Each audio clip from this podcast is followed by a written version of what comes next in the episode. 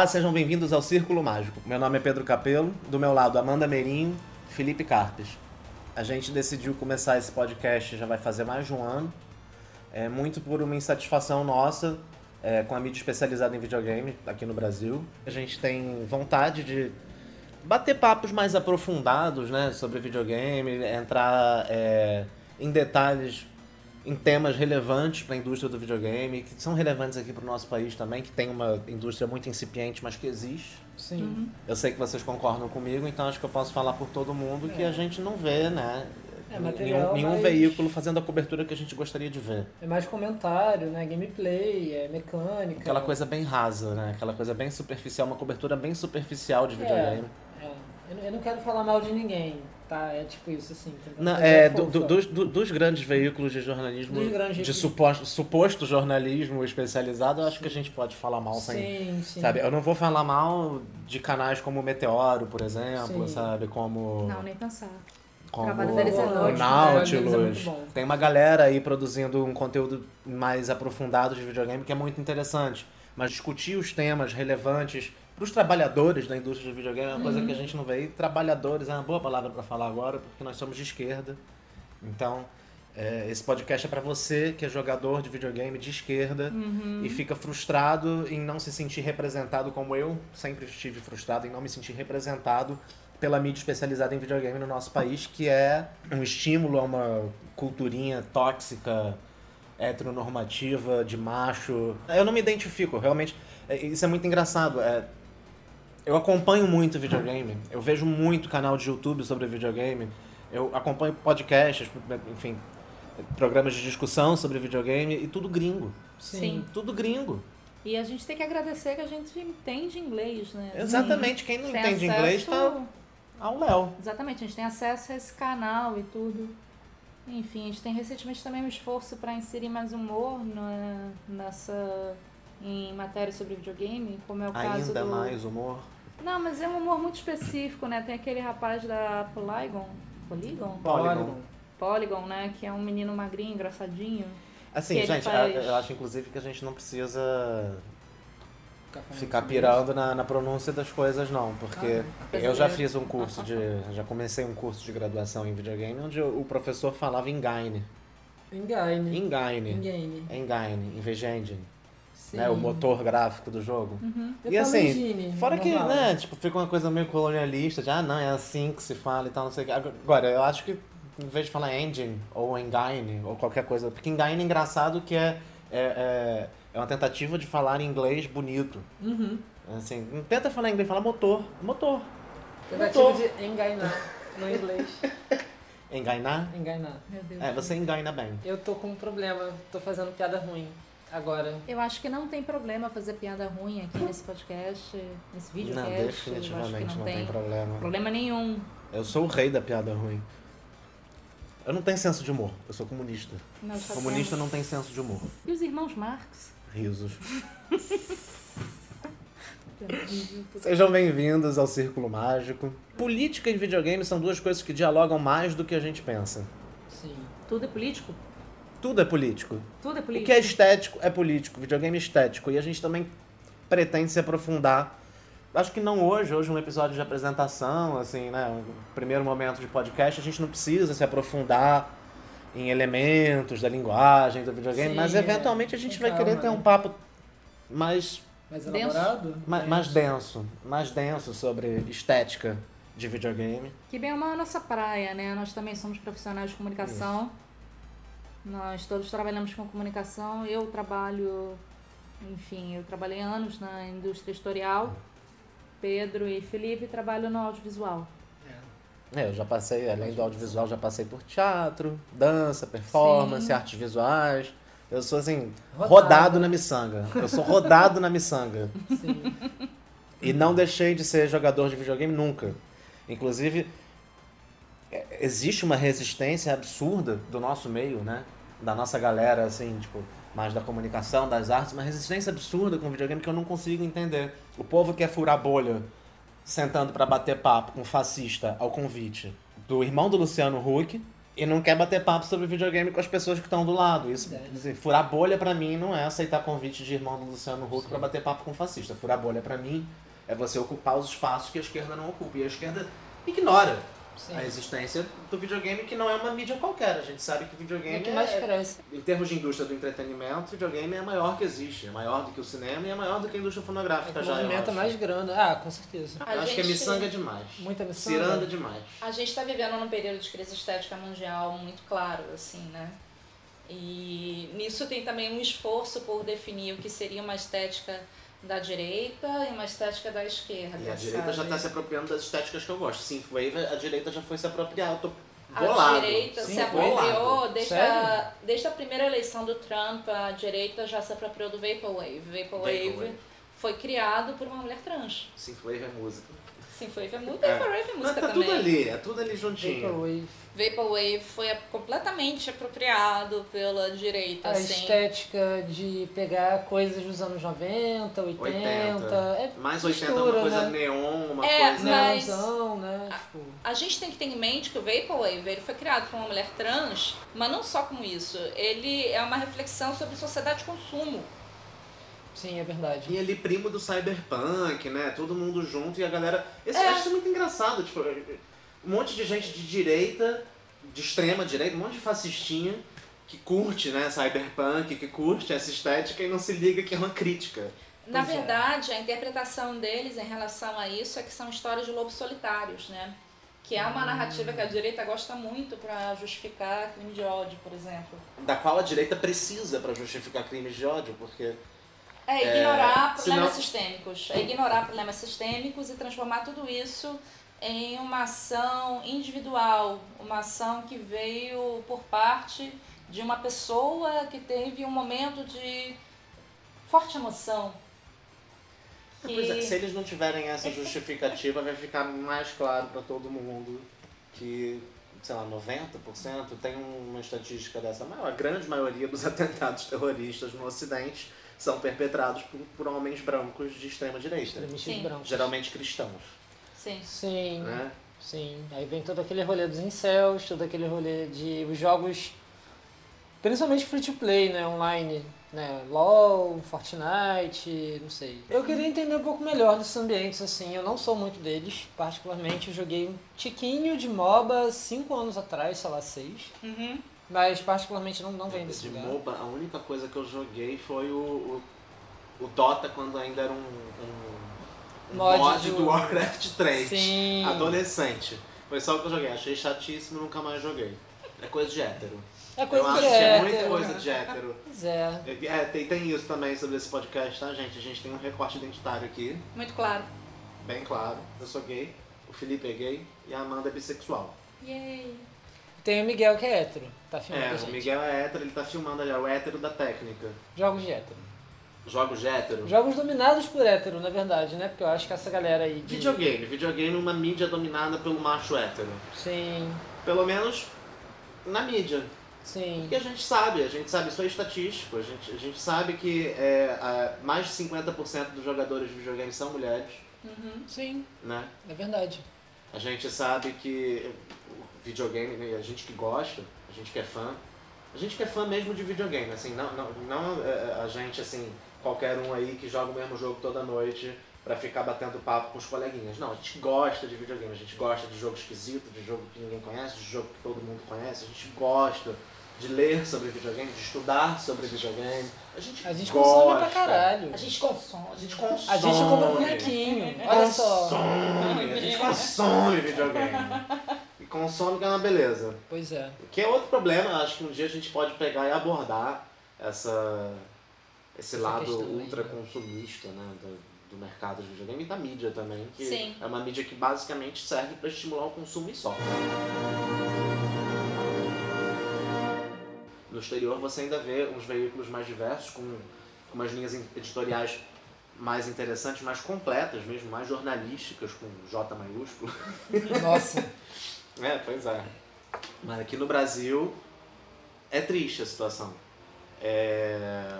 E a gente tá afim de, de, de se inserir nesse gap aí, porque nós três aqui nascemos já imersos né, num, num mundo em que já consumia videogames, a gente é a Sim. geração Y, a gente é geração Y? Nós somos millennials. Não. é, nós somos millennial. millennials. Core millennial, a assim. gente nasceu. é- é, Todo mundo nasceu quase nos anos 90, menos ele, que deve ter nascido nos anos 90. 91. 91, 87, 88. 88. É. Então, assim, videogame sempre fez parte da minha vida. Sim. Sabe? Uma das memórias mais importantes que eu tenho, inclusive eu falo disso na terapia. Uma das memórias mais importantes que eu tenho de infância é, é, é de quando chegou o Nintendo 64 lá em casa. Eu tenho uma prima que mora até hoje nos Estados Unidos, por parte de pai. E ela comprou logo no lançamento, no mês do lançamento. Meu pai que era meio fascista, bem machista, bem homofóbico. Meu pai que tinha todos esses problemas, é, já morreu. Mas era uma, era uma pessoa que tinha todos esses problemas, mas gostava muito de videogame. Achava muito interessante os joguinhos. É, E aí ele fez muita questão de pedir para essa minha prima trazer para mim o Nintendo 64 na época do lançamento. E chegou o Nintendo 64 lá em casa. A gente foi ligar na televisão do meu quarto é, e a televisão era brasileira, né? Então não tinha todas as, as entradas de. Como é que é? Componente? é, é É cabo componente? Componente. componente. É. Enfim, não tinha todas as entradas, ficou preto e branco. Meu pai, na hora, correu, foi no shopping, boa classe média que ele é, que ele era. Foi no shopping e comprou uma televisão nova pro meu quarto. Que? Aham. 1996. Ele comprou uma TV nova. Na minha memória é muito associada ao Natal. Sim. Eu lembro que foi no final do ano. O Nintendo 64 lançou ali por setembro, uma coisa assim. E seu aniversário também, nessa E, época. e meu aniversário sim, é nessa época. Eu sou de 7 de dezembro. É, já podem fazer não mata aí, quem quiser. É, e né, afinal de contas eu também sou da miçanga, gente. Também sou cirandeiro. Ascendente em Nintendo 64. Eu sou Ah, é. ascendente em Mario. A gente ligou o Nintendo 64 na TV e eu lembro que naquela noite a gente não entrou no castelo. Foram- a gente ficou jogando umas 3 horas, Mario só 64? passeando no jardim do castelo. Sim. De tanto que aquilo era fantástico, né? Também, jogar um jogo Entender 3D. o movimento ali, né? É, sabe? É, é isso. A Nintendo, quando resolveu fazer jogo 3D, já fez logo de cara um negócio perfeito. Uma Sim. fluidez absurda de animação. Enfim, isso é uma memória muito importante da, da minha infância, sabe? Que eu acho que é uma das coisas que me definem, assim, do meu gosto estético, sabe? Do que eu gosto de ver, do que eu gosto de consumir. Essa palavra horrorosa, mas é verdade. Do que eu gosto de consumir em termos de videogame. Vem muito daí. Pra ver a mídia especializada nesse negócio que eu amo, ser dominada por machos héteros, é, é, é muito triste. E é- aqui no Brasil é isso. Abrir um espaço, né? Então a gente, é, a gente chega nesse, com esse podcast é, pra é, preencher um vácuo. Eu Sim. acho que tem um vácuo aí pra ser preenchido e a gente tá se dispondo a essa missão. Sim, sim. Não só no meio dos jogos de ser muito hétero e ser muito pra menino, essa coisa toda, mas bem como você falou do lance da esquerda, da esquerda até se aproximar mais desse mundo É, eu acho muito importante que a e trabalhar esquerda- mais essas mídias e, enfim. É, eu acho que furar a bolha é isso. É você ocupar espaços que você não está habituado a ocupar. E a esquerda, as nossas pessoas de esquerda, os nossos grandes pensadores de esquerda, é, os nossos grandes quadros políticos de esquerda, têm uma formação talvez alheia a, a- essa cultura do, do, do videogame, a cultura geek, né, que Sim. dizem. É, e, e acho que não percebe a importância de se falar dessas coisas e de se falar para esse público e de ocupar esse espaço pra, de, de, de estar falando para essa galera. Sim. Sim. Então a gente chega com esse objetivo um pouco megalomaníaco, mas Apropriar esse assim, espaço, né? Não vou Alguém dizer tem que que começar. É... é, pois é, não é megalomaníaco. Vamos abrir um podcast para discutir videogame com recorte identitário. Eu não considero megalomaníaco, eu acho que a gente faz isso de coração aberto. É um pouco inocente, puro, É. é da nossa bem, bem parte. inocente, bem ingênuo, né? bem Ah, ingênuo. O tanto de ah, hate mail que a gente vai receber. Eu já tô acostumada. É. Tanto de hate mail que eu já tô acostumada a receber. A gente quer falar sobre videogame para todo mundo. Não só falar para jogos que são voltados para homens, héteros, brancos, que já dominam essa narrativa no momento. A gente quer falar de videogames do ponto de vista político, porque tudo é político, não tem como escapar disso. Se é estético, é político. Se é né? estético, é político. A pauta quente nessa semana, com certeza, é o lançamento do Death Stranding, o próximo jogo do Kojima, que está tendo todo um fervo já há um tempo. As pessoas estão alucinadas. Co- começou. O, fervo que nos interessa, no ponto que nos interessa, começou. Foi no crunch time, foi na hora extra não remunerada, Uhum. ou desde antes disso? Teve toda aquela questão Ah, lá com a Konami antes, né? É, Assim, o Kojima foi bem sacaneado A Konami. Konami. não- Mas eu não nudo simpatia pelo cara, então dane-se. Pois é, me explica isso melhor, assim. Você usou uma definição muito boa pra ele no grupinho. O otaku de cultura ocidental. Otaku de cultura ocidental. Tá aí. Sabe que otaku, né? Isso aí é um termo de um comediante. Se foi um termo muito bem definido, assim, num comediante americano, que agora eu esqueci o nome, sobre cultura nerd, que era basicamente um texto dele falando que o nerd tem que acabar. E aí ele fala de otaku. Otaku é uma expressão em japonês que, se eu não me engano, significa uma pessoa que se encastela dentro da própria mente. Você constrói um castelo mental ali, com umas salas específicas, e você fica andando por aquele castelo e você fica vivendo aquilo ali de um jeito muito Você intenso. não transita muito, né, pelo mundo. Não transita muito pelo mundo. Tem isso também do isolamento que é muito pesado. E no caso, o Kojima, ele é o nosso otaku de cultura ocidental, assim. Tudo da cultura ocidental, o Kojima vai lá e fica fanboy, sabe? Obcecado. Obcecado. Obcecado. O cara é obcecado com cultura ocidental. É um japonês obcecado com o ocidente. É, e é uma coisa curiosa, né? Porque a gente vê tantas ocidentais obcecadas com o Japão. Pois é, né? Rola uma via de mão dupla, né? Rola uma via de mão dupla. E a gente vê isso também nesses jogos mais recentes dele, né? O Death Stranding é um bom exemplo disso, que ele é um jogo muito cinematográfico, né? Tem inclusive atores de cinema, né? Tem vários atores. Vários de atores de cinema. cinema, inclusive. Tem a Alessia Seydoux, tem Maravilhosa, o linda. Norman Reedus, gato. Norman Reedus, né? E tem essa coisa engraçada, né? Que tem uma cutscene que foi bastante comentada aí, né? Pelo Reddit, no Twitter também, que é aquela cutscene em que se você olha demais pra virilha do Norman Reedus, eu não sei nem o nome do personagem dele, você toma um soco. O mensageiro, é tipo isso. assim. Pênis, né? Porque ele tá pelandão. Mas- tá? Não, não, não, ele tá Tem peru, vestido. tem peru modelado? Ele tá vestido Tem. no jogo? Tem Eu volume. achei que ele fica Ah. pelado o jogo inteiro. Gente, Eu não sei, eu só vi o trailer inicial desse jogo. Não tem o menor interesse, Kojima é um saco. Eu vou começar a falar mal logo, gente. Alguém tem que começar o trabalho sujo. as pessoas ficam um tanto quanto catatônicas quando sai um pouquinho do padrão, mas ele é meio que o padrão, então, Ele, ele, é, ele é uma amálgama de padrão. Ele Ah. é cultura ocidental padrão Greatest Hits. É o Hideo Kojima. Ah, ele tem coisas interessantes em termos de mecânica, isso lembrando de vídeo de boss. Eu que tô falando bem agora, né? Uhum. É a coisa de você trocar o controle, ó, engraçadinho na época. É, não, isso são, são, são, são Interessante, é, assim. Mas a pessoa que ele é, não sei, tipo, quiet. A mulher que precisa estar seminua para poder respirar, senão morre asfixiada se ela vestir uma roupa. E que tem que estar calada o tempo todo também, senão ela também morre. Ela tem alguma coisa que ela não pode falar. Eu não joguei a porcaria do jogo, né? Mas, enfim, tenho amigos que gostam muito e eles me disseram, tipo, cara, é, Quiet tem umas questões que são Ah, tem umas de- questões light. Vários amigos Aí, héteros, Tem umas né, que questõezinhas pra gente... é uma mulher que é obrigada a ficar seminua, e calada, senão É, morre. Senão morre. Pois tipo, é. é. a mulher dos sonhos desse idiota. Puxa vida!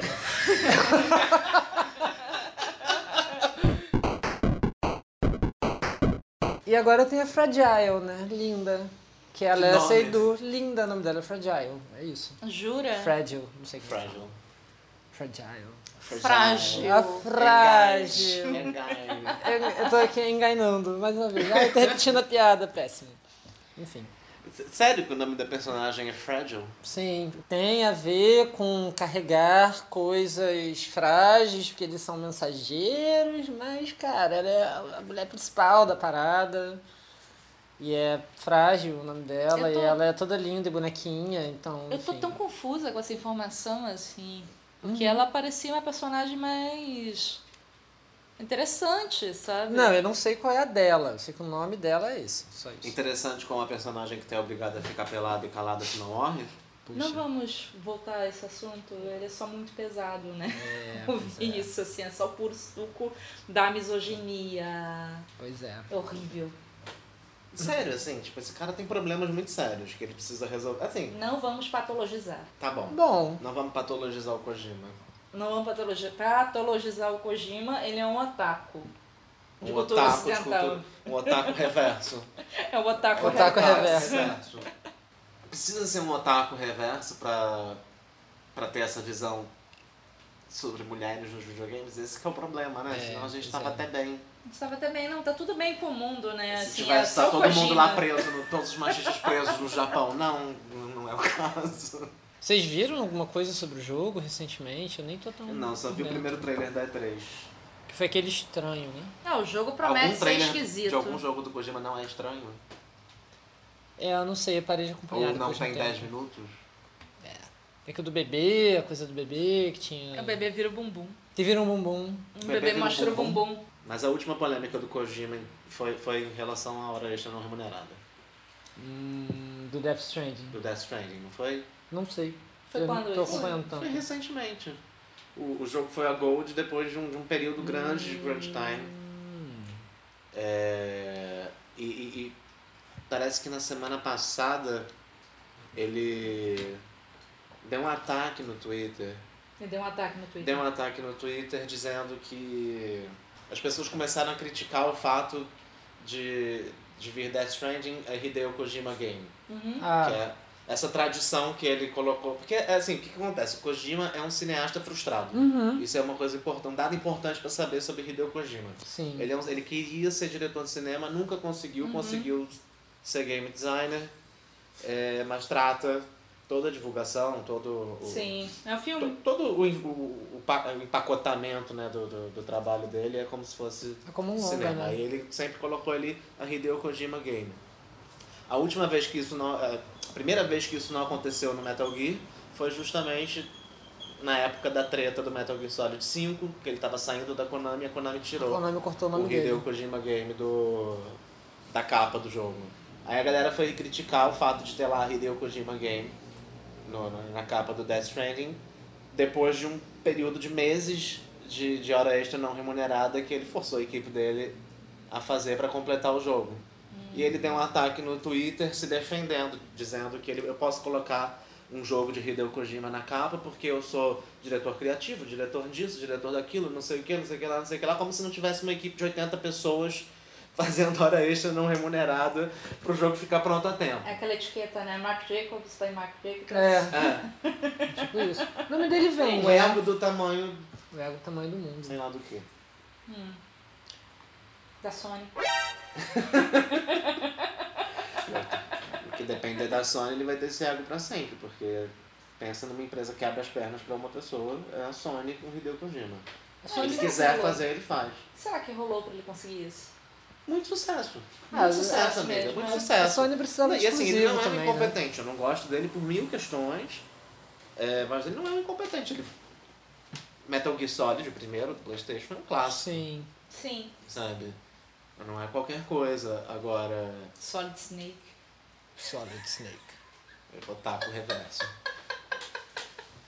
Solid Snake.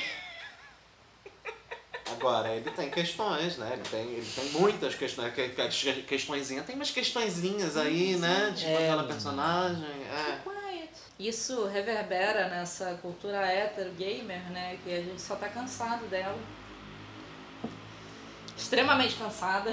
É, eu acho que, eu acho que é, é- é uma coisa que se retroalimenta, né? O Kojima reflete a cultura gamer hétero macho tóxico Sim. e o gamer hétero macho tóxico consome aquilo que o espelha. É, né? E sim. aí fica nesse ciclo, como se só existisse isso. Né? Assim, tipo, parece. E aí é isso, essa galera quer se apropriar de uma linguagem, quer se apropriar de, um, de, um, de uma mídia inteira, de uma forma de linguagem inteira, dizendo que é feito pra homem, que é feito Pois é. pra macho Pra hétero menino. mesmo. E E tinha. não é necessariamente feito pra essa galera só. Tinha aquela coisa que você tinha comentado tem uns dias, que é sobre uso de software que já está desatualizado para É. criação de games. Não, de hardware. De hardware Defasado. desatualizado, defasado, né? É uma, é, é uma filosofia criativa, né, digamos, do, do Gunpei Yokoi. Gunpei Yokoi, o, o criador do Game Boy, Uhum. né, foi um, é um cara que trabalhou na Nintendo durante muito tempo. Ele começou como zelador, como faxineiro, alguma coisa assim, na Nintendo ainda nos anos 60, quando a Nintendo fabricava brinquedos. Uhum. É, enfim, foi crescendo dentro da empresa e, e criou um monte de coisa. Ele também é criador do infame Virtual Boy, Sim. Hum, pelo qual ele foi punido pela Nintendo. Mas o, o Gunpei Yokoi tinha essa filosofia de, de usar hardware defasado para criar dispositivos de jogo originais, né? Usar, usar hardware defasado de forma criativa Sim. né? Então o, o- o Game Boy, é, a gente sabe por que, que o Game hoje, hoje é muito claro para todo mundo por que, que o Game Boy dominou o mercado, né? A gente tem que lembrar que o Game Boy não entrou como o primeiro videogame portátil, console portátil. Uhum. Não, não era nem o primeiro e não era nem o único no mercado. E, inclusive era o mais atrasado, né? Era o único em preto e branco. A SEGA lançou o Game Gear colorido já na época, mas o Game Boy consumia muito pouca bateria. Uhum. E era um uso muito criativo de uma tecnologia muito defasada. O próprio Nintendinho já era tecnologia defasada em 1983, quando foi lançado no Japão. Impressionante. Ele veio para o Ocidente dois anos, dois, três anos, quase três anos depois de ser lançado no Japão. Uhum. uhum. Então em 83 ele já era uma tecnologia relativamente defasada. Foi lançado no Ocidente com uma tecnologia relativamente defasada três anos depois. Sim. Continuou vivo até meados dos anos 90.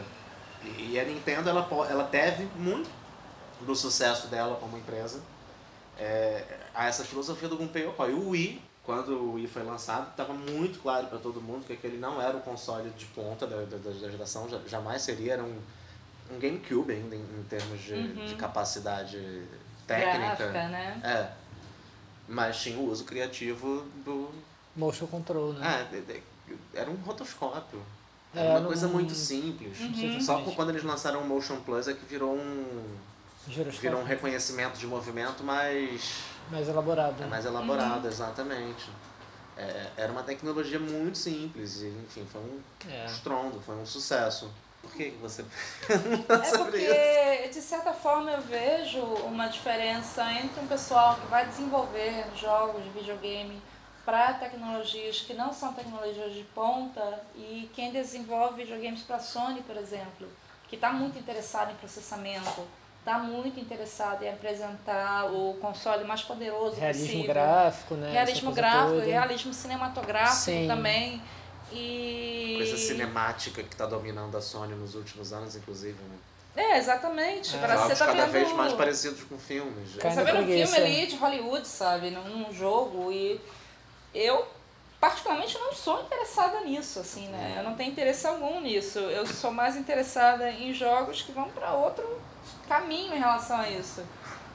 E quando a gente pensa assim que o Kojima, ele é esse homem que faz esses jogos misóginos e que gostaria de ser cineasta e se encontra não apenas na indústria do videogame, mas especificamente fazendo esses jogos que são cinemáticos, É muito claro porque a Sony quer o Kojima perto. Ah, É. sim, É muito exatamente. Exatamente. É muito claro ele tá, porque ele isso tá acontece. Em, em sintonia com a filosofia da empresa, do que a empresa pensa sobre videogame, o que tem que ser videogame. mas Jogos- tem uma disputa cultural aí, né? Tem duas tendências diferentes assim. A Sony mais ocidentalizada, né? Sim, A Sony bem mais ocidentalizada que a Nintendo. Assim, a Microsoft não segue uma linha clara. a Eu, Microsoft. eu não vejo a Microsoft, pelo menos, é, seguir uma linha Eu acho- clara de ideologia de game design. de Eles de estão. game É, design. eu acho que não é bem game design, eles não têm muitos exclusivos, né? Tem o que? O Gears, eu acho, que lançou agora. Recente, assim. Ninja Gaiden anos atrás. Eles estão se, se, se, se despindo da, É mais dessa... um. Eu vejo hoje muito mais como um lance de distribuição, de né? controle, de. É, eles estão eles estão abandonando essa armadura. Eles vestiram uma armadura, né, pra conseguir fazer o sucesso que eles fizeram na geração do Xbox 360. Eles Uhum. brincaram de empresas de videogame. Sim. Entraram no mercado como, como as empresas de videogame do Japão atuavam no mercado, né? Uhum. Tipo, essa ênfase nos exclusivos muito Sim. grande. E aí, depois do Xbox One, e, e agora seguem, eles é, adotaram uma outra filosofia em relação ao que é ser uma empresa de videogame, que é ser uma empresa de plataforma, né? É fornecer uma plataforma, não necessariamente uma plataforma hardware, mas uma Sim. plataforma, uma loja para você comprar o jogo. Então eles estão mais interessados Modelos de mesmo venda, é né? em, em- em Marketplace. dominar varejo, É. varejo digital. Sim. mesmo. Né? Assim como a Epic. Viram que a grana tá aí, a grana tá aí. A Tá. grana tá aí. Uhum. Eles não precisam brincar. Isso foi uma coisa que a Nintendo inventou, né? Essa coisa, essa ênfase nos exclusivos muito forte. Sim. É uma coisa que a Nintendo inventou porque é uma empresa de brinquedo, Uhum. né? Faz que brinquedo. estava entrando no mercado do precisava mostrar algum diferencial. E o diferencial era o brilhantismo do game design que a Nintendo podia oferecer porque tinha criadores de brinquedos trabalhando lá, Uhum. sabe? Não é qualquer coisa. Quando a Sony entrou no mercado de videogame, ela já teve que procurar outro diferencial. Ela não era uma empresa de brinquedo, ela não tinha os melhores criadores de brinquedos. Então eles foram pro lado cinemático, pro lado do espetáculo. Sim. Né? Eles aproveitaram que eles conseguiram a exclusividade do Final Fantasy, e que Final Fantasy foi uma série, enfim.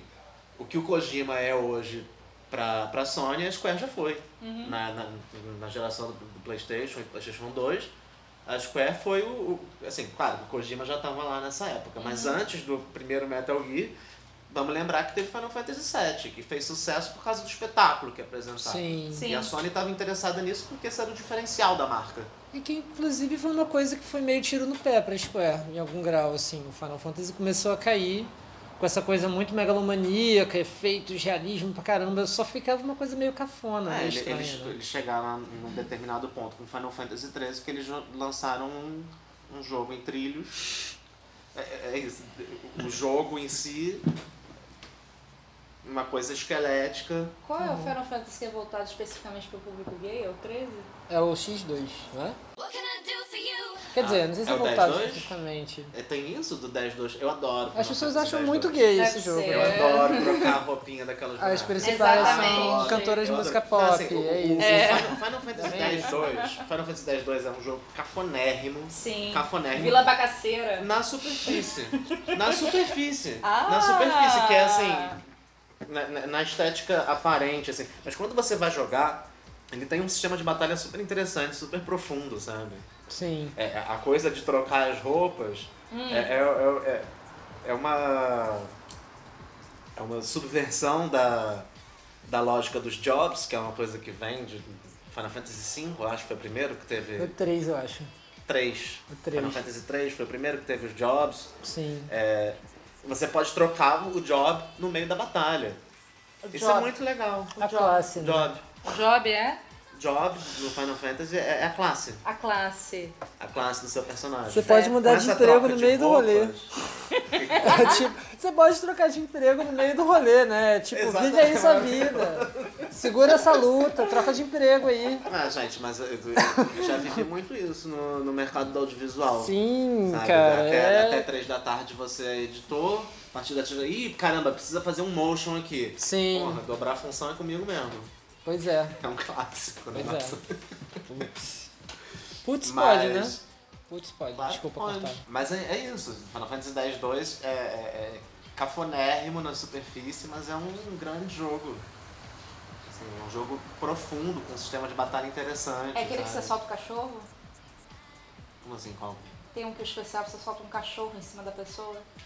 Tem, tem isso, mas não. Esse é o 10, 2? Eu não sei mais qual é. Gente, Não sou uma grande fã de Final Fantasy. é. Percebe isso. Final Fantasy começou a degringolar mesmo foi a partir do 13. O 13, né? O 13 é, é- Que é isso, o 13 é essa lógica do espetáculo levada ao extremo. Sim. Assim, o jogo virou uma coisa em trilhos, virou uma linha reta do começo ao fim, sabe? Tipo, é pouquíssimo aprofundado o São sistema de batalha. três Não tem, não tem quase exploração. Ah, Não, mas aí eles foram abrindo, né? Com essas sequências do 13, eles foram abrindo. Tem DLC? O que, que aconteceu? O que são aconteceu foi que eles. é, é, é, é, o Final Fantasy XIII pegou uma época de transição na indústria de jogos japonesa, é, em que eles estavam começando a fazer jogos em alta definição, mas eles não tinham a cultura que as empresas ocidentais já tinham de usar engines é, terce- de terceiros. Né? Por exemplo, Unreal Engine, é, Unity, né? os motores gráficos Sim. dos jogos. Pra cada jogo que eles começavam a produzir, eles faziam uma engine nova. E eles isso funcionou muito bem para as empresas de jogos japonesas até a geração, até a sexta geração, né? PlayStation 2, GameCube e Xbox original. É, quando você começa a ter a demanda de trabalho que a alta resolução Exige? exige, é, isso não fica mais prático. Não é mais uma coisa prática de se fazer. Você, ah, vou fazer um novo jogo, começar do zero, montando do zero, com uma engine nova. E aí a- a- as empresas japonesas demoraram a se adaptar a essa realidade de mercado da alta definição. E o Final Fantasy XIII é fruto disso, é fruto é, da exigência.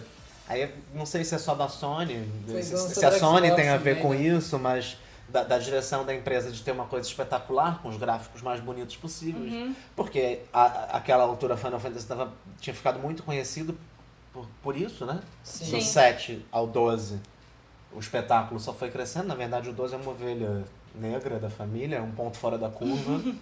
Que é, que é um impressionante jogo pro fantástico. Eu PS2. adoro Final Fantasy 12. Ele graficamente chega a ser ridículo. Né? De... Não, é muito lindo. É muito bizarro, muito lindo. parece um jogo de PS3. Uhum. É tipo isso. Não, assim. não, não, não, não acho que chega a essa Ou altura. se você não jogar numa TV HD, se jogar numa TV de tubo, ele parece um jogo de Não, PS3. sim, eu cara. lembro. Eu joguei, inclusive, uma vez só, na época, na TV de Sim. tubo. É muito sinistro. É que naquele ano eu fiquei distraído com outro joguinho chamado Shadow of the Colossus e aí Final Fantasy XII, por melhor que eu tenha achado, Ele ficou um pouco eclipsado. ele Ficou na Shadow of the Colossus. É, né? ficou a sombra do aquele Colossus. Mas foi, foi a partir do Final Fantasy XIII que a coisa começou a degringolar e eu acho que tem muito a ver com essa filosofia da Sony, do Kojima, Sim. desse mega espetáculo cinematográfico É. num- numa mídia que não é cinema, então pra que isso, minha gente? É muito louco. Faz um jogo aí, bom.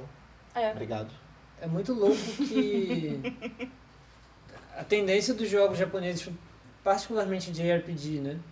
Eles não são tão absurdamente sinistros de gráfico, né? Eles são mais mecânicos. De modo... Personagens bonitinhos. Você Essa fala coisa jogos japoneses, mas eu acho que você quer dizer Nintendo. JRPG, JRPG. JRPG. Não, Ah, eu ia falar de tipo ateliê, essas coisas assim, mais ou menos obscuras. Né? É. Tipo. Não, é, exatamente. Persona. É, o Final Fantasy tá VII virando foi um agora, um mega sucesso no lance. ocidente e, e- e iniciou essa escola dentro da série Final Fantasy, realmente. Sim. E foi um mega sucesso no ocidente por ser mega cinematográfico. Ó, história de emoções. Mas o, o mais engraçado é que Toda quem, essa coisa, né? quem comprou o PlayStation por causa do Final Fantasy VII na época, pra jogar esse gênero que mal se jogava no ocidente, que era o RPG japonês, Uhum. e se apaixonou por RPG japonês com Final Fantasy VII, quando descobriu o que, que era RPG japonês, É, passou Aí a cagar é e outra. andar pra esse espetáculo, porque Pelo você tá jogando Deus. Final Fantasy VII, lindo, maravilhoso, muito bom, Uhum. um ótimo jogo. Aí você vai jogar Suikoden 2. Meu amor, é outro nível, é outro nível. Outro gênero, Outro nível de né? profundidade, assim. É, é um gênero que se abre, né? Assim, é um gênero muito frutífero, na verdade. Sim, super. Eu particularmente sou só fã de Earthbound mesmo. Earthbound é fantástico. Eu joguei só até É, mas. Earthbound, que, é, que também é obra de um otaku reverso. É. Também é obra de um otaku... Shigesato Não, é. Itoi? Toy. Shigesato Itoi. Itoi é Toy. outro otaku, Otaku reverso. reverso. Tem referência E um pouco né? irresponsável que Também. colocou a Ku Klux Klan num jogo de criança. É, Sim. o Earthbound é Matter o nome, né? Matter por causa da música do John Lennon. Hum. E realmente, você tem uma cidade que você vai bater numa porta e perguntam, ah, diz o nome de uma música do Beatles, Yesterday, sabe? Mas Tem uma Várias série. referenciazinhas. Tem né? várias Vamos falar em otakus reversos e nomes de músicas. Ogre Battle, a série Ogre Battle, se chama Ogre Battle por causa da música do Queen, Ogre Battle. Hum. Tem uma ca- música do Queen chamada Ogre O Battle. quê? Do Queen 2. Do Queen 2. Um excelente disco. Tem que ser fã de Queen, né? Eu sou pra- muito fã de Queen. eu sou Olha, muito eu sou fã de muito Queen. fã de Queen. Eu Otaku sou- de Queen. Eu sou de terrivelmente, Queen. eu terrivelmente fã de Queen. Otaku Queen. Otaku. Eu sou um otaquim. É terrivelmente fã de Queen. É, e, e todos os, os subtítulos de Ogre Battle, menos o 64, que não existe uma música do Queen chamada 64, existe uma chamada 39, mas 64 não. Hum, É, todos os subtítulos de Ogre Battle são nomes de músicas do, do, do- do Queen? Queen. Tem um chamado Let Us Cling Together, que inclusive é uma música que eles gravaram na época que eles começaram a fazer sucesso no Japão. É uma música que o refrão é em japonês e em inglês, Olha só que alternado. coisa. Ah, Chama Teotoriate. Muito legal. Cultura inútil comigo mesmo, É, Bruna. legal. Você Otaku sabe Queen. disso já. Otaku Otakuin. Queen. Eu sou Otakuin. Outra Queen. Mas assim, a gente tava falando de Kojima. E a gente começou a falar de Kojima porque a gente queria criticar a é, Cultura. cultura macho tóxica Indústria hétero no cultural videogame. gamer. A gente começou a falar de Final Fantasy que não tem nada a ver com macho tóxico no videogame. Desculpa, mas. Amamos Final Fantasy. É, Final Fantasy eu acho que é LGBT friendly o suficiente pra não se encaixar. Nós nos perdemos. Nós desviamos do assunto. A Sim, gente vai ter que deixar esse assunto pra outra ocasião. Certo. Que É é, um assunto- jogo de hétero. Existe jogo de hétero. É assunto bem vasto, O que, né? que é jogo de hétero? Ah, não, de fato existe jogo de hétero. Eu Tem- acho que existe é- muito jogo de hétero. Existe muito jogo de né? hétero. Tem jogo que você olha assim e fala, ai, que jogo de hétero, eu não quero jogar. Sim, tem uma Não cultura. tem nem vontade.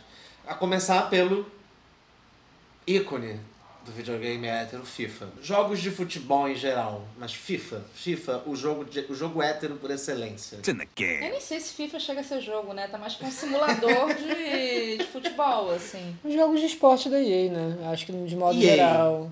EA. EA. O que EA. falar da EA Tem The Games? Sims. Eles só fazem The Sims, que era da Max. Não, Maxis, não que era era a EA que ótimo. fazia, era a Maxis e eles fecharam a Maxis depois do flop do Sin City em 2013.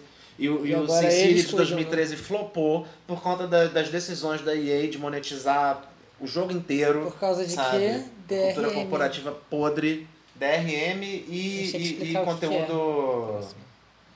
É, Conteúdo que só era acessível online. microtransação. É, acho que microtransação pra caramba, enfim. A a EA foi lá, acabou com o jogo, destruiu o jogo, exigiu esse monte de coisa e quando o jogo flopou, fechou a Maxis. Fechou a Max. É, eles não fecharam, né? Mas de pau. demitiram todo mundo, né? É isso que a EA faz. O nome Maxis ainda existe. Então, tá, quando você abre o The Sims, eu acho que aparece lá. É, eles Maxis. Ainda fecharam o estúdio. Maxis, é. Eles fecharam o estúdio. Mas é outra coisa. É, existe a marca, é mas eles parada. fecharam o estúdio. Sim. Isso é uma das coisas que a EA mais faz. É uma empresa extremamente predatória, tem uma prática predatória de mercado absurda. Sai comprando os estúdios e fechando quando não tem mais interesse. Enfim, é uma coisa horrorosa que tem, vai ter que ficar para outro, Vai ter que ficar pra outro outro episódio também. Eu quero lançar um desafio para vocês, Não. pro próximo podcast. Tá. Cada um vai escolher um jogo de hétero pra jogar até lá. E a gente vai, che vai chegar aqui e dar as nossas impressões sobre esse jogo de hétero que jogou. Tá, pode ser um jogo curtinho, de preferência, de preferência, né? Tipo Curtinho. o quê? Um jogo curtinho, tipo de duas, três horas, quatro, cinco, talvez, horas. Mas que Não. tem jogo de hétero curtinho? eu não Tem, sei. ué, todas as campanhas de Call of Duty. Eu não sei, não conheço jogo de hétero, não tem. Ah. Não, mas jogar Call of Duty campanha não é jogar Call of Duty. Ah, eu nunca fui muito bom nisso. Pode jogar FIFA? Você quer jogar FIFA, Jogue amiga? FIFA, Eu gata. tenho acesso a FIFA. É. Você quer jogar FIFA? Eu jogo FIFA. Tá ok, Amanda vai jogar FIFA, Felipe. O que, que eu posso jogar que é de hétero? Eu não, eu, Eu só consigo pensar, é violência ou sexo. É basicamente isso que me vem à cabeça quando eu penso em jogos exclusivamente que pessoas héteros Joga. GTA. É GTA? Jogar GTA. É, você já jogou GTA? Eu jogava GTA, eu joguei GTA. Na verdade, GTA ficou ruim quando chegou no 3. O 1 e o 2 são muito bons. Aham. Shakedown Hawaii. Me convença. Além de Otakuin, eu sou cult do videogame. Me convença que GTA 1 e 2 são bons. São bons, são Como? divertidos. São divertidos, você tá lá na cidade, rouba o carrinho, atropela gente. Era mais arcade, né? É bem hétero. Tá. É bem hétero. Mas, gente, então, a gente, a gente vai ter que aceitar que existe jogo de hétero bom. E Jogo que nem todo jogo é. de hétero, quando a gente olha e torce o nariz, ah, jogo de hétero necessariamente é um jogo que dissemina uma cultura machista tóxica. Sim, isso é. Às vezes você olha pra um jogo e fala, ai, que jogo de hétero, e ele não, É não um tem. jogo, né? é, é, ele só tem um invólucro, sei lá, contra. Metal Slug. Isso é muito popular entre Metal Slug, sabe? Contra. Esse jogo. Nossa, Contra que é jogo de hétero. né? Esse jogo é tiro. tiro. É, uma coisa Tiro. meio Schwarzenegger, sabe? Tem um rolê É até bom. É bom, né? é bom. Não, sabe? É, não é a ruim só porque é gente- jogo de hétero. Você, você, assim, você escolheu FIFA por sua conta e risco. Você escolheu a pior, a pior porcaria que você poderia escolher só porque você quis é, bancar a fodona e jogar um jogo de hétero mais, não, é porque mais eu tenho hétero FIFA possível. já. Eu tenho FIFA já. Por causa do seu filho. Por causa do meu filho, eu já tenho FIFA. Eu posso baixar e jogar uma campanha de COD. Não, campa... não Call of Duty não vai valer. Não vai valer. Como você vai jogar, Pedro? Campanha. Eu não sei, vocês não, não me deram um desafio ainda. Joga The Last of Us. Mas The Last Ah, of Us mas não é jogo de Us hétero e eu é- já joguei. Já jogou, né? Eu Então já tem joguei. Graça. Os meus, a minha, minhas questões com The Last of Us são outras, são estéticas, a gente vai chegar lá um dia. Hum. Em breve. Estéticas nem são, não são estéticas, são é, semióticas. Escolhas narrativas, Lu. Estão no nível da, no campo da linguagem. No campo da linguagem, escolhas narrativas meio É. E eu, furadas. e eu não acho que é um jogo ruim. Eu, só, eu tenho um problema com a recepção da mídia, com o jogo, com como ele foi alçado a- a- ao melhor que o videogame tem a oferecer em termos de roteiro no mesmo ano em que saiu Gone Home. Devil May Cry. Sim. Devil May Cry é muito... Eu quero jogar Devil, May Cry. é hétero? Devil May Cry é bem Ah. gay, cara. Eu bem acho. É, Devil May maluco. Cry é bem gay. Ele é bem maluco, na gay. verdade. Mas é um jogo de hétero. Vamos ver um jogo de hétero. Me dá um jogo de hétero pra jogar. Mortal Kombat. Metal Gear Mas Mortal Kombat, quem 5. nunca jogou Mortal Kombat pra caramba na vida, sabe? Pois é, então, Mortal Kombat está mais na categoria assim, um jogo muito esquisito, né? Que passou É. num loophole ali de E censura, importante. assim. E importante. E importante importante também. pra história dos A videogames. gente pode pesquisar, vou dar uma Mas tem salvada aqui. Hétero. Todos são, tá ligado? De PS4 você pensa. Tá bom, vamos são. fazer o seguinte: o hétero da técnica vai sugerir um Pô, jogo joga de Need hétero. for Speed, sei lá. Need for Speed é Need muito for jogo de hétero. Ah! O que, que acontece? A gente, a gente não é hétero, a gente não lembra que essas porcarias existem. Eu gosto de Need for Speed. Eu gosto de Need for Speed, eu já joguei Need Eu for joguei Speed. muito Need for Speed, na época que Caraca, eu parecer hétero. A- Aquele, aquele, aquele que você. Aquele jogo que só existia pra você quebrar carro. Eu hétero. adorava aquele jogo. Burnout? Burnout, eu acho. Um que só existia pra você quebrar carro. Aquilo era divertidíssimo. Divertidíssimo. Isso, isso é divertido, sim, gosto. Por exemplo, Acho que eu posso jogar Need for Speed. Miguel, qual jogo de hétero você acha que eu tenho que jogar? Acabei de falar, Need for Speed. Tá bom, eu fico com Need for Speed. Ah, mas eu não. Se- se- eu- eu só vou jogar se eu Eu tiver. Você precisa me dar uma. Porque eu tenho, eu tenho muita coisa na minha biblioteca do Steam. Muita coisa no meu GOG. Vou fazer uma pesquisinha. Tenho muitos jogos à minha disposição. Mas eu não sei se eu tenho Need for Speed. Então, me dá uma segunda opção. Vocês já falaram. Calma aí. É, tem muito jogo de hétero, né? Mas tem. Mas tem, cara, pior que tem. Tem, claro que tem. Todo, cara, todos os esportes são muito de hétero, tá ligado? Todos. É, o sim. eSports não é. É, verdade. Tem algum jogo de Nintendo 64 de hétero? Tem o jogo do Scorpion. Tem, nossa, Tem. É uma bosta. Shadow É Man. Shadow Man. Shadow Man é Lembra do Shadow hétero. Eu Man? achava interessante. Eu acho que é meio de hétero, é um jogo de hétero. Eu, bato o olho assim e falo, Max. Payne. Max Payne é Xbox e PC. Max, CS Max é um Payne é bem hétero. jogo de CS, hétero. É muito CS, jogo de hétero. CS é É, muito sim. jogo de hétero. Mas eu não vou jogar CS porque eu sou online e eu não vou me submeter a isso. Jamais. Jamais. Me dá um single player. Dá pra jogar com bot CS, né? Não, me dá um single player. Eu acho que Max Payne é... Eu já, eu já joguei muito jogo de hétero também, gente. Foi mal. Já joguei GTA, já joguei muita coisa. Eu acho que Max Payne é tipo um supra-sumo do jogo de hétero, assim, né? É um Por filme ruim do... É um filme ruim, sabe? O jogo todo um filme ruim. Aquela Far Cry textura também. chapada. Far Cry. Far Cry também. Far Cry. Tem algum... O Far Cry 3 é um jogo de hétero. Assassin's Creed 2. Assassin's Assassin's Creed é dois. jogo de hétero? Eu não acho que Assassin's Creed é jogo de É. hétero. é sim. é sim. O 2 particularmente. Não posso jogar o 4? Dizem que é melhor. Você quer negociar é com a gente? boa. Eu topei FIFA. Você topou FIFA porque você é louca, Amanda. Hum, é porque é mais fácil. Eu já tenho. É, exatamente. Mas o que, que eu tenho de jogo de hétero? Eu não The- sei. The eu tenho que olhar minha biblioteca. Tá ligado nesse? The Darkness? Que você é basicamente um cara boladão que te sacaneiam, matam tua esposa, aí tu vai se vingar. Ah, eu tô ligado nesse jogo. Yeah! Todos Acho- os filmes do Charles Bronson. É tipo, é tipo o Corvo, só que bem Bem Ed. É tipo isso. Mais Ed do que o Corvo, né? Tipo isso. Gente, eu vou. é, Vamos fazer o seguinte. fazer a pesquisinha. Vamos deixar o público decidir o jogo de hétero que a gente tem. O público que a gente não tem ainda. Nossos três vídeos. Você quer se livrar, né? Preciso voltar pra casa. Tá bom, então.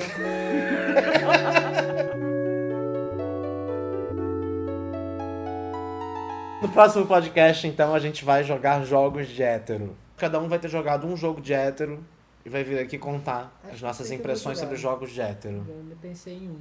Qualquer coisa do Suda 51. Need for Speed, GTA, Não, a gente eu tô decide. afim de um Suda 51. Mas o Suda 51 é, é, é, é tão hétero assim? Cara, eu não sei, eu lembro de ver um gameplay de um jogo dele. No More Heroes? Não era o No More Heroes, era o Hero is Dead, Killer is Dead. Killer's Dead. Que o primeiro boss é basicamente uma mulher, começa a sair tentáculos, ela vira uma vagina gigante, e aí você tem que. Eu já sei o que, que eu quero E que você jogue. Você vai jogar Duke Nukem. Duke Nukem? Duke Nukem. Duke Nukem. Duke Nukem é o jogo mais hétero do mundo. É tipo. É muito jogo de hétero. Nossa, Duke Nukem.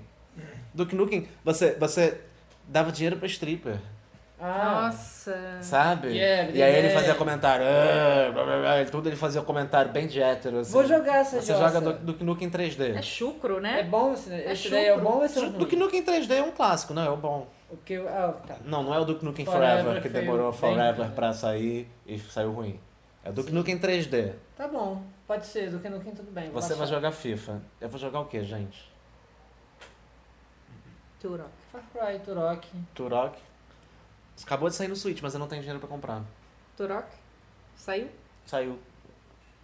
Qual? Quatro? Não. O- o- os O dois primeiros. né? Saiu um e o dois. Ah. 64. Acabaram de sair do Doom? Switch. Não, Doom já, a gente já falou sobre Doom. isso, né? É, não Doom. Quem nunca jogou Doom? Tem que ser um jogo que eu nunca tenha jogado. é. Sim. Caraca. Que desafio, hein? Age of Empires é de hétero? Claro que não. Não. Age of não Empires é vida. É porque eu sou hétero e eu jogo, não estou. É, mas você é não um é bom assim hétero. que funciona. Não é assim que funciona. É, no jogo de estratégia não. Justo. Eu Eu adoro, eu já joguei é, muito. Prince of Persia? Prince of Persia não é jogo de Remake, hétero. Prince of Persia? Não o original, remake. Ah, Sands of Time? Sands of Time não, mas o, o- que- aquele que fica dark. Two Thrones. O, é o Two Thrones. Isso. Esse é muito jogo de hétero. Não tem à disposição. Ah, Simulador de pesca, qualquer um. Flight Simulator. Flight- Você gosta Jogo de Flight nerd hétero. Eu não gosto. Eu não acho um saco. Ué, não, então não era Flight Simulator, não sei se Não, eu gosto de simulador espacial que não tem nada a ver com Flight Ah, Simulator, então- que é realista. Eu, Eu, gosto. acho que a gente poderia, de inclusive, criar o nosso grupinho aqui de. No Man's Sky, né? Eu não jogo no eu Man's Sky. Deveríamos começar? Eu tenho no PS4. Será? Será? Medal of Honor. Medal of O Honor. ruim. Medal of Eu vou Honor. jogar o Medal of Honor ruim. Nossa. Eu não sei até onde eu vou conseguir chegar. Aquele ruim que saiu na sétima geração Nossa. para Xbox 360, PlayStation Você 3. tem esse jogo? Tenho no meu Steam. Peguei de graça. Então é isso, pessoal. Próximo episódio a gente vai comentar jogos de hétero. Um desafio que a gente se propôs aqui. E eu não sei por quanto tempo nós vamos aguentar jogar esses jogos. Eu felizmente peguei um que eu posso simplesmente mentir. Dizer que joguei, no caso FIFA. Ela pode ver alguém jogar. Você conta como jogar? Né? Claro que ver alguém jogar não conta como jogar. Você tem que se submeter à experiência. Eu vou me submeter à experiência de jogar um campeonato inteiro em FIFA. FIFA 19. E é isso. Gran Turismo é jogo de hétero? Eu jogaria Gran Turismo numa boa, adoro. É. Eu já joguei, não pode. Amigo, joga Medal of Honor. Eu vou jogar Medal of Honor. Mas não os bons do Playstation. Eu vou jogar, jogar o Medal of Honor ruim da um sétima péssimo. geração. Vai jogar o Que péssimo. é, que é, inclusive, no, é, contemporâneo. Qual que? É a Guerra do Iraque, Iraque, né? é Iraque. É, é- nossa, é muito. Nossa. Ah, é, é jogo de hétero americano, macho, tóxico, soldado. Bring our boys home. Sim, é isso É que você vai isso. jogar. Ixi. Você vai entrar nesse universo infiltrado no Medal of Honor. Eu não sei por que que eu inventei isso, mas vamos lá. Você vai aguentar. Você pode cortar essa parte. Tá que topado. final. Então é isso, gente. Esse foi o primeiro episódio do Círculo Mágico. Espero que vocês tenham gostado. Voltem sempre. Inscrevam-se no canal, balancem o sininho para receber as notificações. Nem precisa fazer isso, não. A gente confia que vocês vão voltar, porque nós somos muito carismáticos. Nosso conteúdo Voltem, é muito por bom. favor. Por favor. É Deixem seus comentários, deem um retorno, sabe? Falem sobre o que vocês gostariam que a gente falasse também, isso é importante. Vocês podem achar a gente no Twitter, Meu Twitter é arroba batecapelo. B-A-T-C-A-P-E-L-O-L-O-L-O, né? L-L-O, dois L's. Bate pode Capelo. é, vocês podem ver nossos usuários no Twitter na descrição, menos o meu, que é segredo.